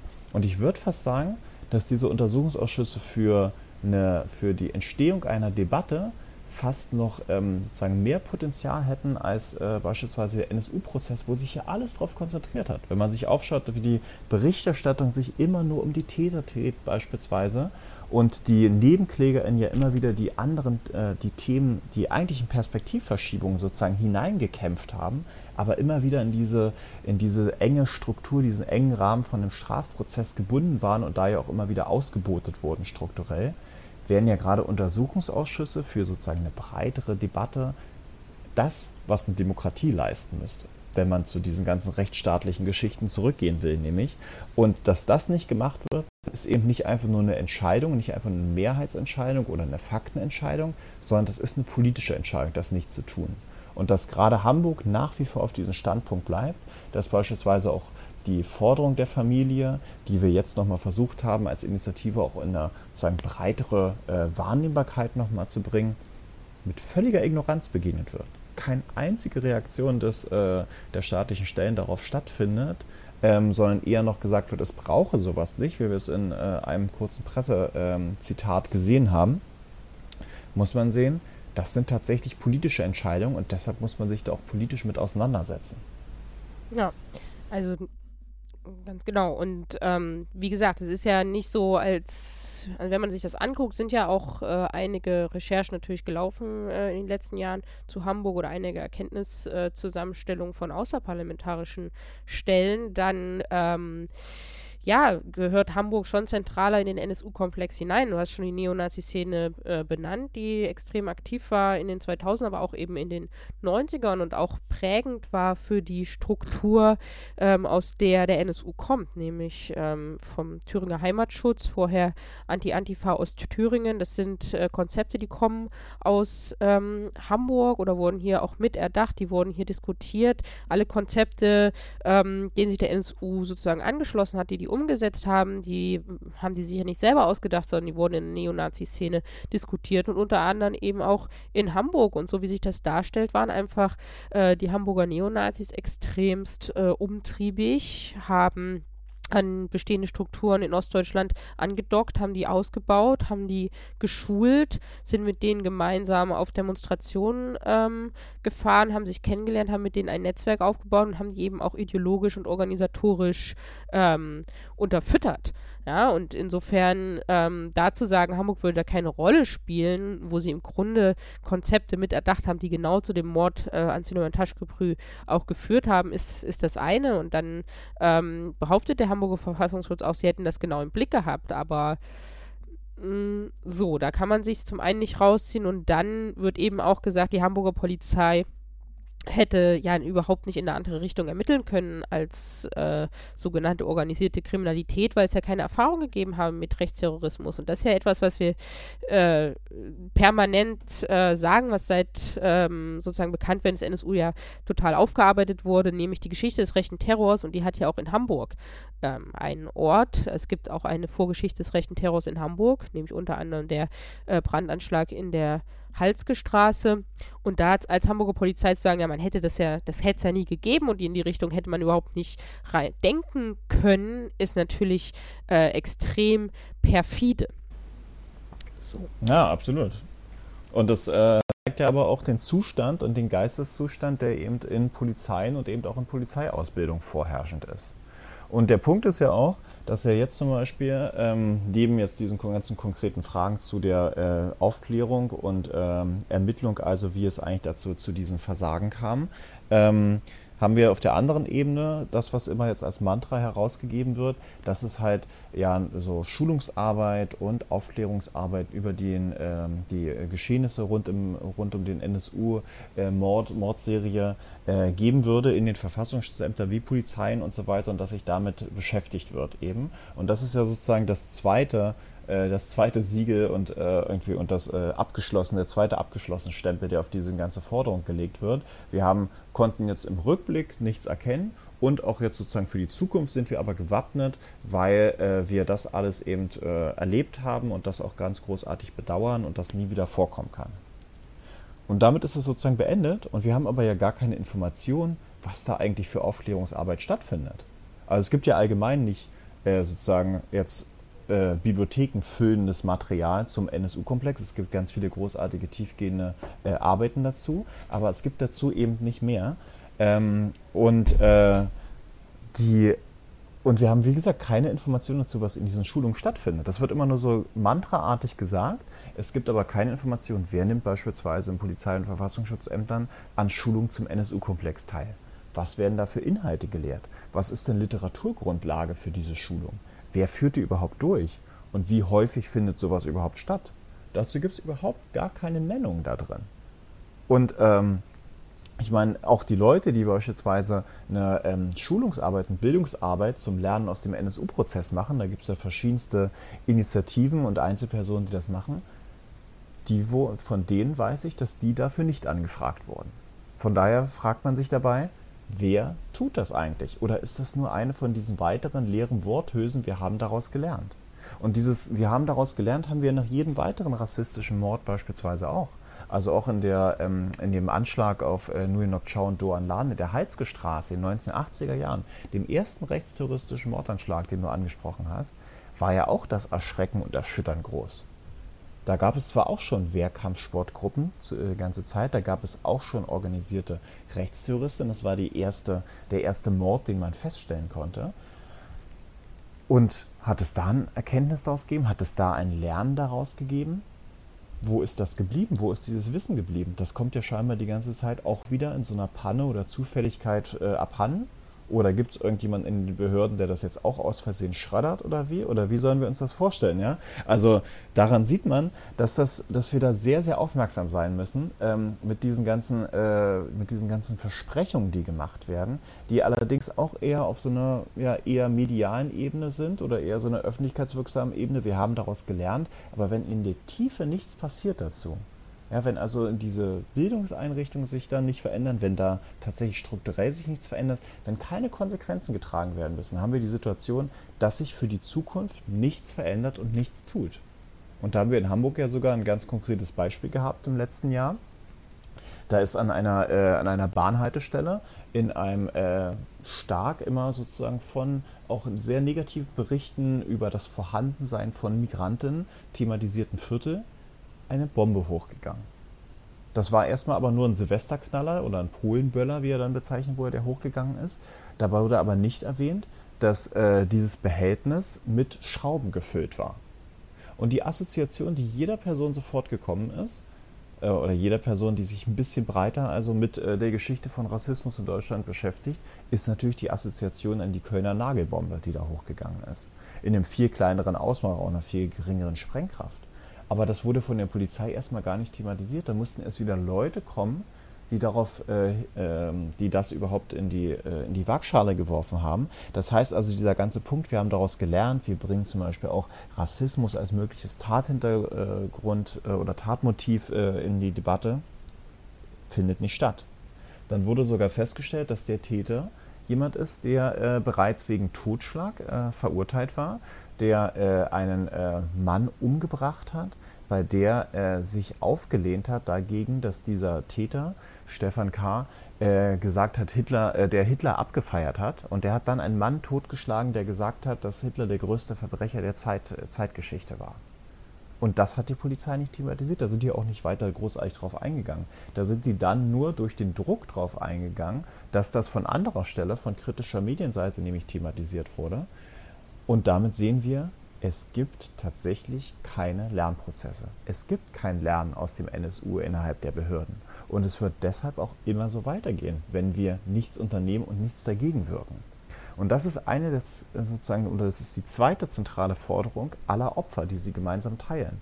Die erste zentrale Forderung ist, dass es Aufklärung über die Taten gibt und dass es Antworten gibt, damit man wenigstens irgendwie eine Art von Umgang damit finden kann und nicht in dieser quälenden Ungewissheit bleiben kann, warum ausgerechnet dieses eine Familienmitglied ausgewählt wurde. Und die zweite Forderung, die alle Opfer teilen, das kann man egal ob in den Plädoyers, die ihr ja großartigerweise so in der äh, so tiefgehend äh, dokumentiert habt und vollständig. Das kann man in den äh, Protokollen, die ihr genauso äh, aufgezeichnet habt. Dafür übrigens auch mal vielen Dank an NSU Watch, dass ihr diese ganze Arbeit da reinsteckt. Ähm, das kann man da überall nachlesen. Das kann man auch in den Publikationen von Barbara John beispielsweise, äh, wo alle Opferfamilien das geschrieben haben, nachweisen, was von der Bundeszentrale für politische Bildung rausgeben wird. Also von allem Wissen, das bekannt ist, kann man die zweite Forderung lesen und die ist, sorgt dafür, dass es nicht wieder passiert. Das ist es, was die Opfer heute auch noch so antreibt, würde ich sagen, überhaupt den, diesen Mut aufzubringen, diese Kraft aufzubringen, in die Öffentlichkeit zu gehen, sich in Prozesse zu setzen, wo man den Tätern ins Auge gucken muss, weil sie ein Zeichen setzen wollen, dass es nicht wieder passieren soll. Das ist der Grund, warum beispielsweise auch die Familie Joskat sagt, wir wollen keine Halit-Joskat-Straße, wir wollen eine Halit-Straße, damit ihr eine Erinnerung daran habt, dass das jedem passieren kann. Und dass, dass die Leute darüber nachdenken. Das ist die Forderung, dass es nicht wieder passiert. Und diese Forderung, die wird nicht erfüllt. Und wir haben keine Grundlage, dass wir sagen können zu den Opfern, wir können euch keine Gewissheit geben, warum das, äh, warum das passiert ist. Wir können euch keine Aufklärung geben und wir können euch noch nicht mal versprechen, dass es nicht wieder passieren wird. Und das ist ein absolut erschreckendes und ein eigentlich sozusagen so äh, jede, jedes Abfeiern von Demokratie völlig in Frage stellendes äh, ähm, Konsequenz und Resonee, was wir aus dem bisherigen Stand der NSU-Ermittlungen und NSU-Prozessisierung ziehen müssen. Ja, noch nicht mal dann, wenn sozusagen von außen an sie herangetragen wird. In Hamburg wird es ist wirklich wie so eine, so eine Teflonpfanne, geht Hamburg mit Kritik um und das äh, nicht erst jetzt, ja, bei dem aktuellen Feddeler Fall, wo man dann ja, wenn es von außen herangetragen wird, sich dazu verhalten könnte und zwar mehr zu sagen als, ja, der war, ist, ist, ist aber kein Neonazi mehr und der ist jetzt in der sogenannten Trinkerszene. Ähm, und deswegen hat es kein politisches Motiv. Das ist ja auch was, was wir im NSU-Komplex aus Hamburg schon kennen. Weil wenn der Blick in die Untersuchungsausschüsse zum Beispiel im Bundestag zeigt nämlich, dass, ähm, was ich vorhin schon erwähnt habe, im 2006 wurde in der sogenannten BAO Bosporus, dieser bundesweiten Ermittlungsgruppe, wurde gesagt, ja, vielleicht ist es doch ein rechtes Motiv. Da hat eine Fallanalyse darauf hingewiesen. Da hat Hamburg massiv interveniert und zwar so stark, dass sogar die anderen Ermittler dort äh, irritiert darüber waren und hat gesagt, nee, das glauben wir nicht. Die Fallanalyse ist schlecht. Wenn ihr in Richtung rechts ermittelt, dann werden wir den Fall, den Hamburger Fall dort ausgliedern. Und sie haben sich dafür stark gemacht, dass es weitere Fallanalysen gibt. Eine zu Hamburg und eine nochmal insgesamt aus Baden-Württemberg. Und die aus Baden-Württemberg ist dann wieder, ist dann diese berühmte Fallanalyse, in der steht, dieses Zitat, was immer wieder herangenommen wird, ähm, nämlich, dass es für Deutsche außerhalb ihrer Kultur liegen würde, andere Le Leute umzubringen und dass deswegen der Täter woanders herkommen müsse. Und das ist Ja, das ist aufgrund Hamburger Intervention auch ähm, entstanden und das ist überhaupt noch nicht aufgearbeitet worden, weil das wäre ja ein Zeitpunkt gewesen, zu sagen, okay, wir kommen mit den Ermittlungen nicht weiter, wir gucken mal in Richtung rechts. Es wird auch gesagt, dass das gemacht wurde, aber in den Akten ähm, und in Berichten darüber, was dort steht, ist es nicht wiederzufinden und ist in den Untersuchungsausschüssen auch nicht ähm, wiederzufinden, dass das in Hamburg auch nur irgendwie versucht wurde. Und dieses von außen herantragen, hier, das, das wäre doch mal eine Möglichkeit, das wird eben auch immer äh, ignoriert. Und wenn wir bei Hamburg sind, ähm, wie sehr kann und wie sehr hat eine Polizei aus dem NSU gelernt, wenn wir jetzt sehen, dass äh, rassistische Kontrollen ganz offensichtlich jetzt zum Straßenbild momentan dazugehören, insbes insbesondere ähm, auf St. Pauli oder in, auf irgendwelchen ähm, Bahnhöfen und so weiter. Also das äh, Racial Profiling ist, ist in Hamburg Alltag und das wäre ja auch eine Praxis, die man mal überdenken müsste, wenn man sich mit Rassismus in Polizeistrukturen auseinandersetzt. Und das ist überhaupt nicht ähm, angegangen worden und noch nicht mal auf dem Papier. So, das ist ähm, auf jeden Fall zu bemerken. Naja, und da sehen wir aber auch, wie viele Ebenen sowas eigentlich hätte, so ein Untersuchungsausschuss. Ne? Also wie viel, wie wir, wie das äh, grundsätzlich auch Polizeiverhalten nämlich mal zur Debatte stellen könnte. Das ist ja eigentlich im, im Grunde, deshalb steckt in so Untersuchungsausschüssen, wenn man das so schaffen kann und auch diese Themen bringen kann, auch das Potenzial drin, dass man da auch mal generelle Debatten darüber bekommt, weil die Polizei ja nun eine Institution ist, die nie sich überhaupt jemals hinterfragen muss und ja jegliche, jedes, jedes Hinterfragen, das mal aufgebracht wird, das sieht man ja selbst, wenn das äh, Politiker, in den Innenausschüssen sitzen, wenn die ein kritisches Wort gegenüber der Polizei äußern, sind die ja dann einem regelrechten Shitstorm ausgesetzt darüber, wie sie denn überhaupt dazu kommen könnten, einen Beamten zu kritisieren. Ähm, und das wäre natürlich eine Möglichkeit, das mal strukturiert anzugehen und damit sich nämlich Beamte dazu auch mal verhalten müssen und sich nicht immer nur gegen irgendwie äh, ihren, äh, ihren äh, äh Polizeigewerkschaftsvorsitzenden und äh, Steuerhinterzieher Wendt äh, hinterherstellen könnten, der dann halt wie ein Bluthund die ganze Zeit da irgendwas redet gegen Ausländer und eigentlich den Rechtsstaat selber demontiert durch jegliche seiner Aussagen. Das kann man ja gerade in der letzten Woche gut nachvollziehen mit dieser ganzen Ellwangen-Lügerei, die da stattgefunden hat von seiner Seite. Und das wäre natürlich eine Möglichkeit, das mal zu thematisieren, dass sich dazu Leute auch verhalten müssen und das nicht immer nur in so polemischen Debatten stattfindet. Und gleichzeitig steckt aber auch drin, dass wir eben auf das, was du angesprochen hast, kommen, nämlich ganz konkret auch nochmal nachvollziehen können, was da nämlich von Polizeiseite auch als konkrete Taten der Verschleierung und der Nichtermittlung und der Blockade und damit auch der Verhinderung eines früheren Stopps der Mordserie geliefert wurde. Nämlich genau diese Tätigkeit der Hamburger Polizei zu sagen, ein Profiling, das nahelegt, da in Nürnberg die Morde anfingen, da es sich nur um Migranten handelte und Nürnberg ja die bekanntermaßen äh, eine der Nazi-Identifikationsstädte äh, schlechthin ist, äh, die Wahrscheinlichkeit äh, liegt, dass es einen ausländerfeindlichen Hintergrund hat, dass das von der Hamburger Polizei abgelehnt wurde mit der Angst, zum einen einer Kritik daran, dass nicht sauber gearbeitet wurde, zum anderen aber mit der Angst, dass man damit die türkische Bevölkerung in Deutschland zu sehr verunsichern könnte. Na, da muss man auch mal denken, wann wurde das gemacht? 2005, 2006 war die Welt zu Gast bei Freunden im äh, Fußball-Weltmeisterland Deutschland. Das sind ja auch ganz konkrete Entscheidungen nochmal, was will ich daran senden? Was will ich für Außenwirkung senden beispielsweise? Und das wäre eine Möglichkeit, das näher zu besprechen. Und das hat bisher nicht stattgefunden, dass wir überhaupt sozusagen über diesen Ablauf so viel Informationen haben, verdanken wir was? Untersuchungsausschüssen. Nämlich dem Bayerischen Untersuchungsausschuss, aber auch dem, äh, dem äh, Bundestagsuntersuchungsausschuss, in denen zum einen andere äh, Beamte sich äh, ihr, äh, ihr, ihren Zweifel oder ihre Verwunderung über die Hamburger Polizistin äh, kundgetan haben, zum anderen im Bundestagsuntersuchungsausschuss aber wenigstens mal ein Hamburger Ermittler vorgeladen war und der Rede und Antwort stellen sollte und dann erklärt hat, warum es eigentlich dazu gekommen ist, dass er abgelehnt hat, dass, dieser, äh, dass das äh, veröffentlicht wird. Das können wir alles nachlesen in jeweiligen Protokollen zu dem Beamten Felix S., der das äh, so äh, offenkundig gemacht hat. Und wie gesagt, das ist nur durch Untersuchungsausschüsse zustande gekommen, dass wir überhaupt darüber Näheres wissen, weil die Polizei nach wie vor eine völlige Blackbox ist, in die man nicht reinschauen kann, was da eigentlich passiert ist daran. Ähm, und deshalb wäre natürlich ein Untersuchungsausschuss ein zentraler Punkt da drin, das, das zu bringen. Aber wie gesagt, das liegt auch natürlich daran, inwiefern das dann wirklich stattfindet. Wir wollen uns da auch nicht reinsteigern zu sagen, das mit dem Untersuchungsausschuss wäre die Möglichkeit. Wir wollen das nur, oder ich will das nur an der Stelle sozusagen stellvertretend für uns als Initiative und als äh, Unterstützer in der Familie auch zeigen, was eigentlich für ein Potenzial in einem Untersuchungsausschuss wäre.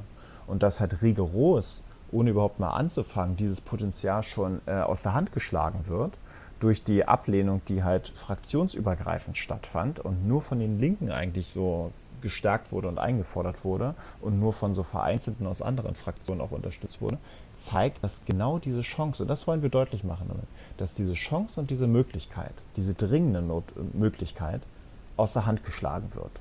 Und zwar aktiv, dadurch, dass man dagegen stimmt. Ne? Also der Antrag ist zweimal gestellt worden, man hätte es machen können.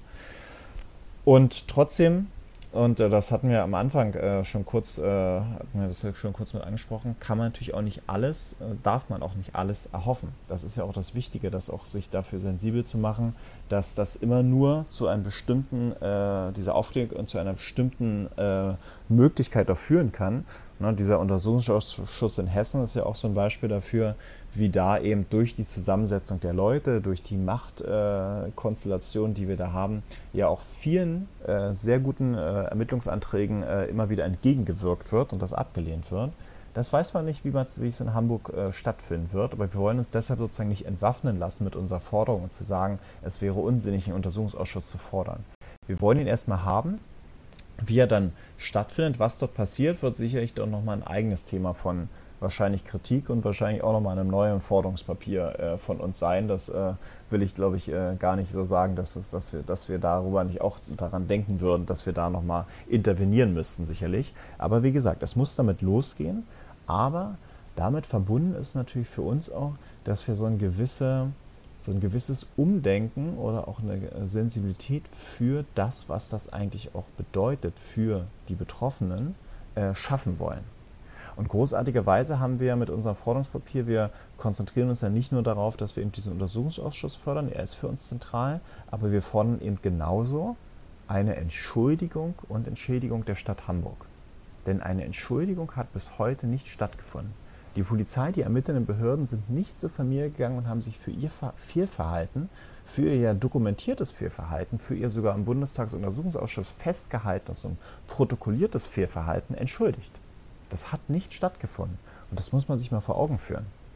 Und wenn da die Auffassung ist, dass Angela Merkel ja um Entschuldigung gebeten hat, dann ist das keine Auffassung, die wir weiter tragen können, sondern natürlich müssen alle daran Beteiligten auch nochmal die Konsequenzen einsehen und müssen das auch mal zeigen, dass sie überhaupt da Konsequenzen sehen.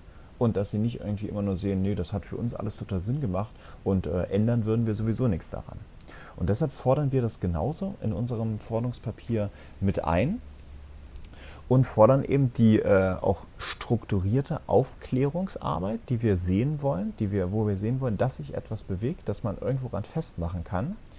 Und wir fordern eben aber auch ein, dass ähm, polizeiliche Ermittlungspraktiken sich verändern müssen, dass aber vor allem auch die Perspektive der Opfer zentraler werden muss. Und das ist eben auch eine zentralere Perspektive der Opfer, was zum Beispiel Gedenkveranstaltungen angeht.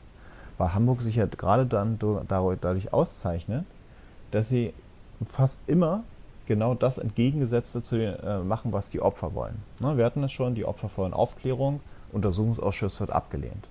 Die Opfer sagen, sprecht uns bitte nicht an, wir wollen einfach nur, dass es aufgeklärt wird. Was wird gemacht? Es wird eine Straße nach Süleyman Taschköpfe umbenannt, dazu wird die Familie eingeladen, dann werden wieder andere Veranstaltungen gemacht, dazu werden wieder die Familie eingeladen und die Familie sagt sich selber, ja, es ist doch sogar nachlesbar, es ist in dem in dem Buch, was bei der Bundeszentrale für politische Bildung herausgegeben ist, schreibt die Schwester von Süleyman Taschköplu, sprecht uns nicht an, sondern sorgt für die Aufklärung. Wir brauchen euer Mitleid nicht. Wir wollen eure Aufklärung.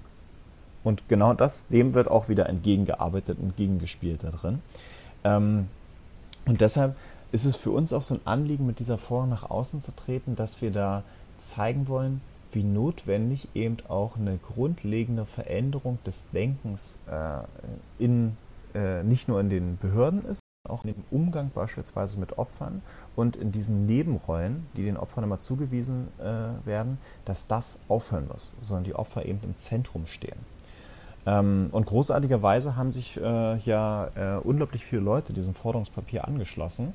Ähm, und äh, wir da wirklich aus äh, auch allen möglichen sozusagen gesellschaftlichen Institutionen große Unterstützung erfahren haben von äh, Wissenschaftlern der Uni Hamburg oder der äh, Hamburger Hochschule für angewandte Wissenschaften, vom äh, Deutschen Schauspielhaus, dass sich da gemeinsam äh, als, als Institution, aber auch als Einzelpersonen, die dort arbeiten, alle unterzeichnet haben, von äh, SchauspielerInnen wie Feline Rogan beispielsweise oder von Bands wie Deichkind, die sich dem angeschlossen haben, dass wir also breit durch den, durch den Querschnitt der Hamburger sozusagen ähm, äh, Gesellschaft, aber eben auch gerade sozusagen der Öffentlichkeit aus den verschiedenen Institutionen, was Kultur und Wissenschaft angeht, eine ganz breite Unterstützung bekommen haben, die äh, gleich gesagt hat, wir unterschreiben diese Forderung, wir stehen hinter euch. Und das ist für uns natürlich auch ähm, sehr erfreulich, dass sich damit so viele Leute auch hinter die Familie Taschköpfe stellen und eindeutig sagen, die Forderungen der Familie stehen für uns auch an oberster Stelle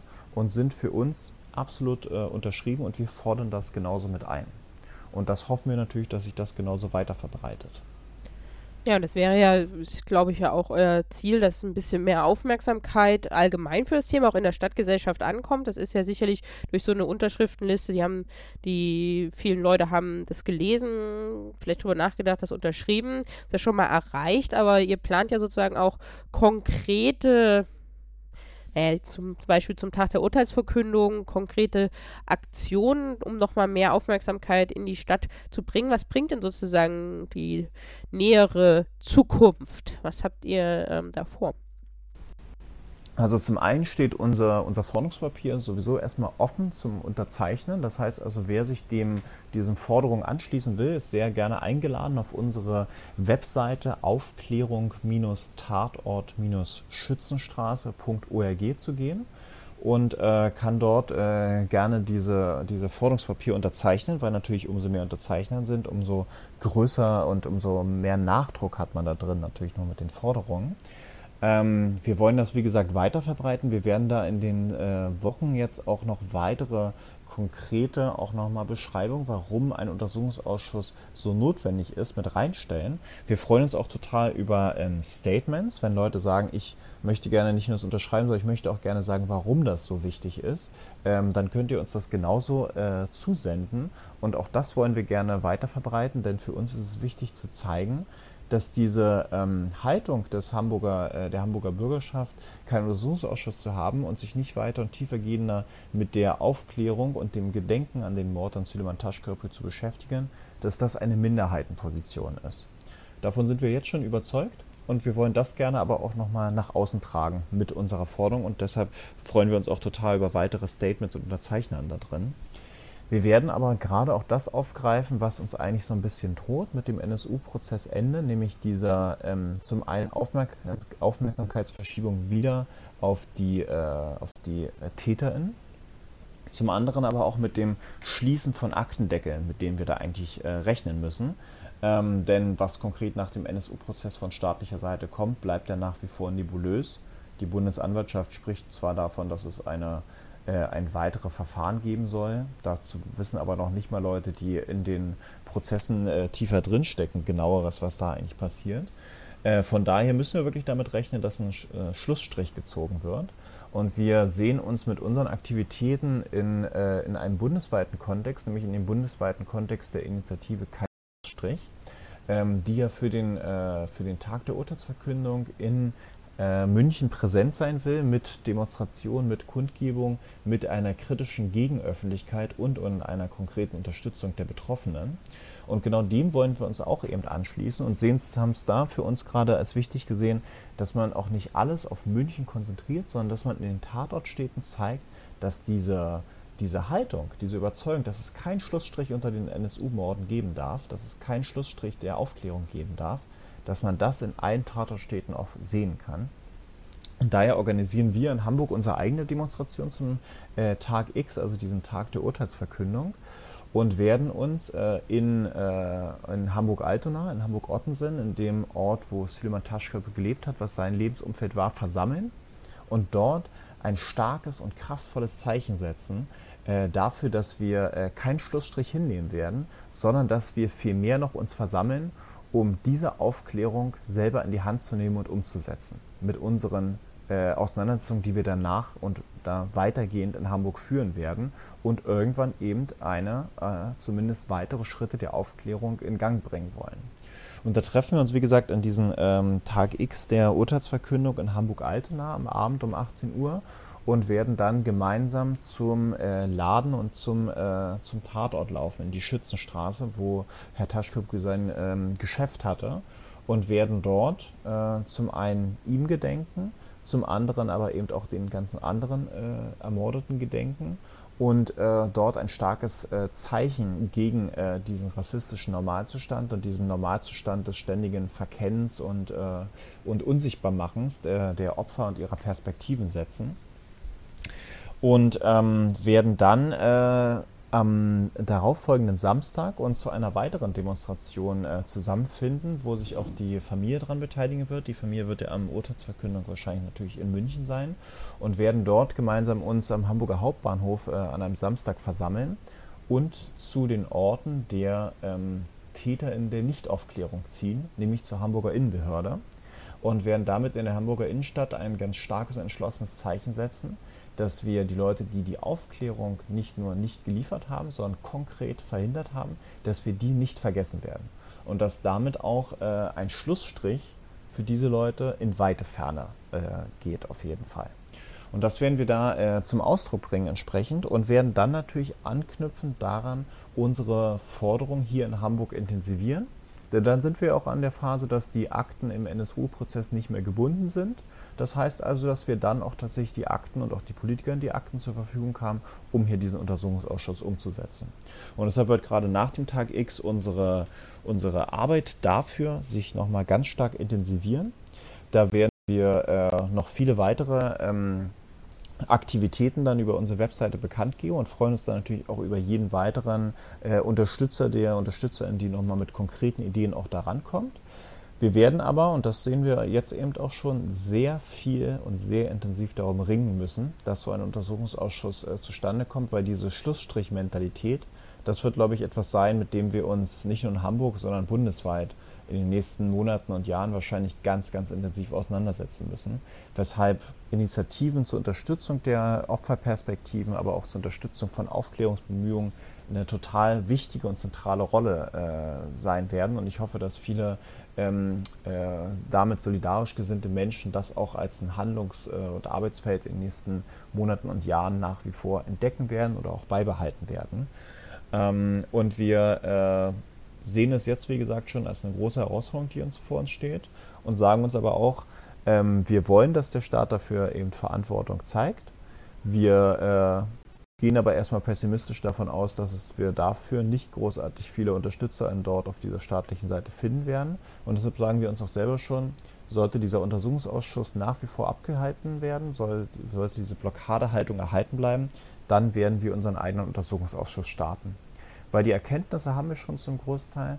Wir haben die Perspektive und Erfahrungswelten der Opfer als zentrales, als zentrales Wissen eigentlich über die Ermittlungen. Und wir müssen nicht erst darauf warten, dass äh, irgendwie ein äh, Polizeibeamter sich erklären muss oder irgendwas erklären muss, was er gemacht hat, sondern wir wissen, was diese Polizeibeamten getan haben. Wir wissen, wie sie ermittelt haben, weil die Opfer nicht vergessen, was ihnen widerfahren ist. Und genau das wollen wir nur damit auch sagen, wenn dieser Untersuchungsausschuss sozusagen nicht, wenn ihr das nicht mit euren Mitteln schafft, werden wir ihn mit unseren eigenen Mitteln schaffen.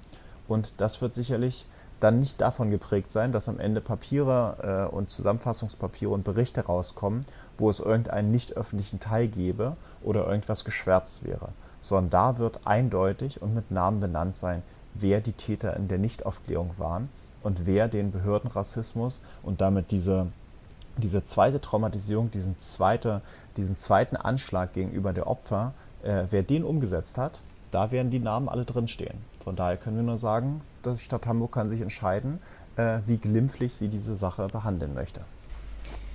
Alles klar, dann wissen wir ja, was ähm, in Hamburg konkret kein Schlussstrich bedeuten kann. Und natürlich an dieser Stelle viel Erfolg dafür. Und danke, äh, Robin, dass äh, du dir heute Zeit genommen hast für den Podcast. Ja, vielen Dank euch und für die Möglichkeit, dass wir hier unsere Erfahrung ein bisschen weitertragen konnten. Ja, gut. Tschüss. Tschüss. Kommen wir zur Kategorie Termine. Und zwar als allererstes der in der letzten Folge schon angekündigte Termin am 8. Mai äh, in Berlin an der Akademie der Künste. Und zwar gibt es da ein Podiumsgespräch, der NSU-Prozess und der Stand der Aufklärung. Und da werden unter anderem die NebenklagevertreterInnen Antonia von der Behrens und Sebastian Schamer sprechen ähm, und äh, gemeinsam mit unter anderem Heike Kleffner ein bisschen Bilanz ziehen. Das geht los um 19 Uhr im großen Saal der Akademie der Künste in Berlin am 8. Mai. Unsere absolute Empfehlung. Wir organisieren das ja auch gemeinsam mit den republikanischen Anwälten und Anwaltsvereinen. Ähm, ja, und dann ein paar Termine, wo ihr den heutigen Gesprächspartner Fritz Burschel ähm, sehen könnt. Und zwar wieder in Berlin am 12.05. um 10 Uhr.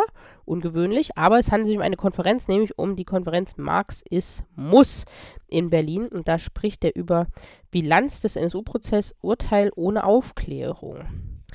Am 16.05. ist er dann in Ebersberg zu Gast beim Kunstverein Bündnis und Bündnis gegen Rechts und am 17.05. in Mannheim im Jutz gemeinsam mit Isabella Greif und die sprechen über die Rolle der Bundesanwaltschaft im NSU-Prozess. Ja, ein paar der Termine werde ich auch verlinken in der Linkliste. Für nicht, es gibt nicht für alle ähm, Online-Termine, aber die, die ich finden konnte, die werdet ihr in der Linkliste ähm, auch anklicken können bei den Links aus dem Podcast. Ja, wie immer nicht vollständig diese Liste.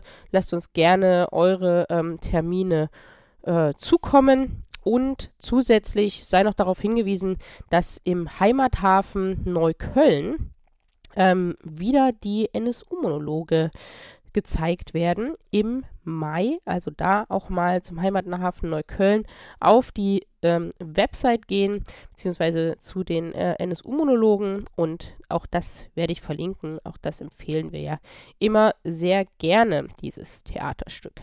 Ja, und das war's mit den Terminen für dieses Mal. Spannende Veranstaltungen stehen also in nächster Zeit an. Ja, das war die sechste Folge von NSU Watch Aufklären und Einmischen, dem Podcast über den NSU-Komplex Rechten Terror und Rassismus. Ich bedanke mich ganz herzlich bei den Gesprächspartnern für die ausführlichen Gespräche.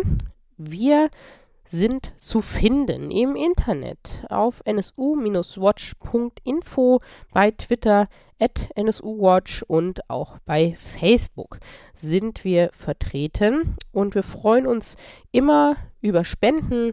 Unsere Arbeit ist basiert auf Spenden und wir wollen die Prozessbeobachtung natürlich so gut wie möglich ähm, zu Ende bringen und sind dabei immer auf Spenden angewiesen und freuen uns auch darüber. Ja, und wir hören uns beim nächsten Mal wieder bei der siebten Folge dieses Podcasts in ja, ungefähr zwei Wochen.